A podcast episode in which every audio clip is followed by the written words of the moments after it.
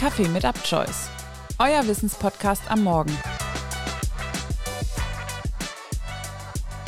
Das Wesentliche ist nicht gesiegt, sondern sich wacker geschlagen zu haben, sagte einst Baron Pierre de Coubertin. Und damit herzlich willkommen zurück zu einer neuen Ausgabe von Kaffee mit Abscheiß am Mittwoch. Und wie gewohnt begeben wir uns heute in die Welt des Sports und schauen auf die Geschichte des größten und wichtigsten Sportereignisses der Welt, die Olympischen Spiele. Heute kennen wir die Olympischen Spiele als gigantische Riesenereignisse, die Millionen von Menschen in die Arenen und vor die Fernsehgeräte zieht. Dabei spielt Pierre de Coubertin eine Hauptrolle in der Geschichte. Im griechischen Ort Olympia auf der Halbinsel Peloponnes finden sportliche Wettkämpfe statt. Erstmals schriftlich beurkundet werden diese 776 vor Christus. Es gibt zahlreiche Mythen darüber, warum die Spiele abgehalten wurden. Schaut man sich die Historie und die damalige Aufteilung der griechischen Welt an, gliederte sich die Welt in diverse Staaten auf, die häufig in militärischen Konflikten miteinander standen. Die Sportwettkämpfe hatten das Ziel, diese zu einen. Den Namen bekamen die Spiele schlicht von dem Ort, in dem sie ausgetragen wurden, Olympia, und so entstanden die Olympischen Spiele. Damals wie auch heute finden die Olympischen Spiele im Vierjahresrhythmus statt. Der Zeitraum zwischen den Spielen wird dabei Olympiade genannt. Häufig wird heutzutage der Begriff Olympiade dabei fälschlicherweise synonym mit den Spielen an sich verwendet. Dabei waren die Olympischen Spiele damals eine Art Startschuss für weitere sportliche Wettkämpfe in der hellenischen Welt. So gab es auch alle vier Jahre in Delphi die sogenannten Pythischen Spiele, in Korinth die Isthmischen Spiele alle zwei Jahre und alle zwei Jahre die Festspiele von Nemea, die Nemeischen Spiele. Alle Spiele hatten das Ziel, die griechische Welt zu einen und wurden als Konstrukt als panhellenische Spiele bezeichnet. Es sollte ein Gemeinschaftsgefühl entstehen und so strömten unzählige Sportler und Zuschauer aus ganz Griechenland und den anhängenden Kolonien zu den Spielen. Da viele Staaten, wie bereits erwähnt, oft miteinander Krieg führten, gab es den Olympischen Frieden, der es den Zuschauern und Athleten ermöglichen sollte, gefahrlos zu den Spielen reisen zu können. In der damaligen Zeit war auch bei den genannten Spielen ein stark religiöser Charakter vorhanden. Die Spiele in Olympia und Nemea wurden Zeus, in Delphi Apollo und in Korinth Poseidon gewidmet. Damals war man der festen Überzeugung, dass die Götter darüber entschieden, wer bei den sportlichen Wettkämpfen siegreich sein solle. Um das fünfte Jahrhundert vor Christus dauerten die Olympischen Spiele fünf Tage lang. Am ersten Tag legten die Athleten den Eid ab, sich an die Regeln des Wettkampfs zu halten. Am zweiten Tag wurden die Wagen- und Pferderennen ausgetragen. Olympiasieger wurde dabei übrigens nicht der Wagenlenker, sondern der Besitzer des Pferdes. Ansonsten standen an Tag 2 noch der Fünfkampf, der Diskuswurf, der Weitsprung und der Speerwurf auf dem Programm. Am dritten Tag, dem Höhepunkt der Spiele, wurden 100 Ochsen Zeus zu Ehren geopfert und von allen Olympioniken, so werden die Teilnehmer der Spiele genannt, gemeinsam gegessen. Am vierten Tag standen die Laufwettbewerbe im Stadion an. Beim Stadionlauf galt es, eine Stadionlänge als erstes zurückzulegen. Eine Stadionlänge beträgt dabei 192 Meter. Dann gab es noch den Diaulos, der zwei Stadionlängen umfasste, den Dolichos zwischen 7 und 24 Längen und den Waffenlauf, bei dem Läufer mit Helmen, Beinschutz und einem Schild gegeneinander laufen mussten. Am Nachmittag ging es dann vom Laufen hin zu Kampfsportarten wie Faustkampf, Ringen und der Extremform des Ringens, dem sogenannten Pankration, bei dem alles außer Beißen, Augen auskratzen und Finger in die Nase des Gegners stecken erlaubt war.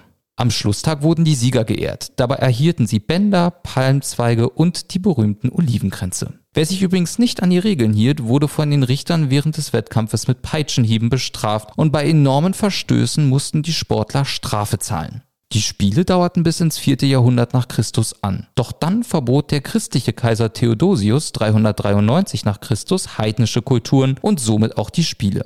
Das Ende? In den folgenden Jahrhunderten wurden die alten Wettkampfstätten in Olympia vom Erdbeben zerstört, doch die Schriften der damaligen Zeit blieben erhalten. 1776 entdeckte der Reisende Richard Chandler Olympia wieder und 100 Jahre später gruben deutsche Archäologen die alten Wettkampfstätten wieder aus. Es könnte das Ende eines fantastischen sportlichen Wettbewerbs sein, die ausgegrabene Erinnerung an ein Relikt der alten Griechen. Doch ein Mann sollte die im Staub von Olympia liegenden Grundgedanken eines internationalen Wettstreits wieder aufflammen lassen. Am Neujahrstag des Jahres 1863 erblickt Pierre de Coubertin als Sohn von Adligen mit italienischen Vorfahren in Paris das Licht der Welt. In seiner Heimatstadt studiert Coubertin Philologie, Kunst und Jura. Sein berufliches Ziel war es, Privatlehrer mit riesigem Allgemeinwissen zu werden. Um die britische Kindererziehung kennenzulernen, reiste er nach England und war beeindruckt, wie begeistert die englischen Schüler am Sportunterricht teilnahmen. Es resultierte die Idee, junge Menschen aus der ganzen Welt gegeneinander antreten zu lassen. Zu dieser Zeit lagen die Ausgrabungen des antiken Olympias nur wenige Jahre zurück. Sie waren 1881 abgeschlossen worden und Coubertin entschloss 1894 kurzerhand, die internationalen Athletikverbände über die Wiederbelebung der Olympischen Spiele abstimmen zu lassen. Gesagt, getan. Am 23. Juni 1894 gründeten die Verbände das Internationale Olympische Komitee, kurz IOC. Erster Generalsekretär wurde, na klar, Baron Pierre de Coubertin. Die ersten Spiele fanden entgegen Coubertins Willen in Athen statt. Coubertin hätte sie gerne in Paris, seiner Heimatstadt, stattfinden lassen. Im Zuge der ersten Spiele erfand der Franzose auch das olympische Wappen, die fünf verschiedenfarbigen miteinander verbundenen Ringe, die die Kontinente symbolisieren sollen. 1912 wurde Coubertin übrigens selbst Olympiasieger und zwar unter einem Pseudonym in der Disziplin Literatur. Zwischen 1912 und 1948 waren Kunstwettbewerbe wie Architektur, Literatur, Musik, Malerei und Bildhauerei Teile der Spiele. Sportlich daran war, dass sie einen Bezug zum Sport aufweisen mussten. Zum Start der ersten Spiele 1896 gab es zehn Disziplinen in neun Sportarten. Diese waren Leichtathletik, Fechten, Gewichtheben, Radsport, Ringen, Schießen, Schwimmen, Tennis und Turnen. Die Sieger erhielten damals eine Silbermedaille und den bereits erwähnten Olivenzweig. Die Zweitplatzierten bekamen Bronzemedaillen und ebenfalls einen Olivenzweig.